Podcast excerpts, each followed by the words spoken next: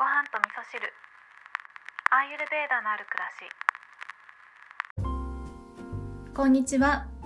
アーユルベーダアドバイザーの土井京子です、えー本日もですね、リスナーさんからのお便りにお返事をしたいと思います。メッセージご紹介していきます。ごはみそネーム、おもちさん。こんにちは。いつも彼女と一緒に聞かせていただいています。質問なんですが、忙しい彼女のためにご飯のサポートをしてあげたいと思っているのですが、どうしても外食が多くなってしまいます。そこで以前、先生がおっしゃっていた愛情のちょい足しを実践しているんですが、その他にも気を使えることって何かありますでしょうか？ご回答いただけると幸いです。よろしくお願いいたします。ということで、おもちさんメッセージありがとうございます。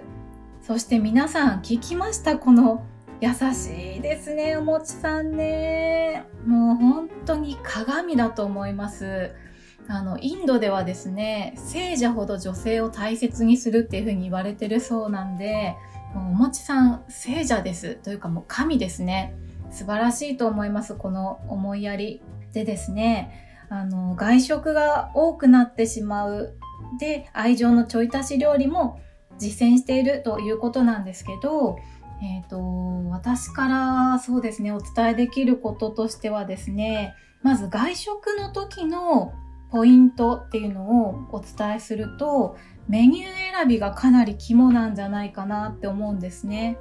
で、外食のメニューって基本的に味が濃いんですよね。で、それはやっぱり家庭料理と違って、外食っていうのはご馳走として作っていたりすることが多いんですよね。なので、その1回の食事でインパクトのある美味しいって思ってもらえるものを出そうと思うと、どうしても味付けが濃くなってしまったりするんですよね。なので、必ず白いご飯を一緒につけるとか、その塩分濃度っていうのをちょっと意識してみるといいかなって思うんですよね。私もね、以前は本当にやってたんですけど、毎日担々麺食べるとかね、毎日ラーメン食べるとかやってたんですけれども、まあそんなこともしていましたけれども、あの、ラーメンとかもね、本当にごちそうだと思うんですよね。だから常食するっていうものではないかなっていうふうに思うので、ぜひね、この味付けの濃いものには気をつけていただきたいなって思うんですね。で、それはなんでかっていうとですね、味付けが濃いものに慣れてしまうと、もうこの濃い味じゃないと満足できないようになってしまうんですね。もうそれに慣れてしまうということもあるんですが、アーユルベーダでは似たものが似たものを引き寄せるというふうに言われているので、味付けの濃いものに慣れてしまうと濃い味を求めていく。そしてこれは刺激というふうに言ってもいいと思うんですけれども、刺激を求めるようになってくるので、今食べ物のお話をしていたんですけれども、面白いのがですね、例えば暴力的なシーンの多い映画が見たくなったりとか、あとは他人に対してね、否定的な態度を取るようになったりとか、ちょっと問題なのは味の濃いものを食べてるとイライラを作る元になっちゃったりするんですね。なのでこの優しいおもちさんがね、イライラするようなことになったら大変なので、ぜひね、この味の濃いものっていうのには気をつけていただきたいなって思います。で、お家で食べるご飯に関してなんですけれども、私がご紹介させていただいた愛情のちょい足しっていうのは、えっ、と、パスタにね、野菜をちょい足しする動画をアップしていたんですが、お家で食べるご飯に関してはですね、ぜひ地味なご飯に慣れていってほしいなってすごく思うんですね。毎日ごちそうじゃなくても全然いいと思うんですね。もうそれこそご飯と味噌汁は最強だと私は思ってます。なんかね、ご飯と味噌汁だけっていうと、ものすごい質素なイメージがあるし、こんなにね、彼女のことを一生懸命思っているおもちさんなので、彼女のためにごちそうを作ってあげたいなとか、美味しいお料理作ってあげたいなとか、いいもの食べてもらいたいなとか思うと思うんですけれども、実はね炊きたてのご飯と作りたてのお味噌汁っていうのは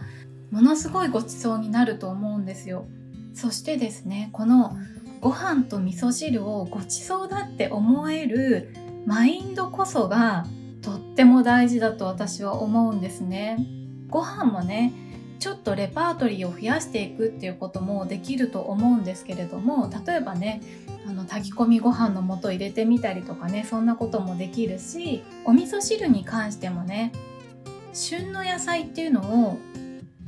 入れていただくとすごいごちそうになると思います。アーユルベーダでは旬のものを食べるっていうのがとっても大切なことになってくるのでぜひね、まあ、愛情のちょい足しする時も旬の野菜を意識してみるといいんじゃないかなっていうふうにも思うし、ぜひね、ご飯と味噌汁っていう日を週に1回でもいいから作ってもらって、彼女と一緒にね、この質素なイメージのあるご飯と味噌汁ですけれども、このジャパニーズスタンダードであるご飯と味噌汁っていうのをね、一回原点に変えるような気持ちで、ゆっくりね、楽しんでいただくって時間を作っていただくと、なんか普通って結構幸せだよねっていう風に立ち返ることができるんじゃないかなって思うんですよね。で、こういった日常のちょっとしたことで幸せを感じていけるようなマインドを育てていくとですね、それこそね、外食に行った時に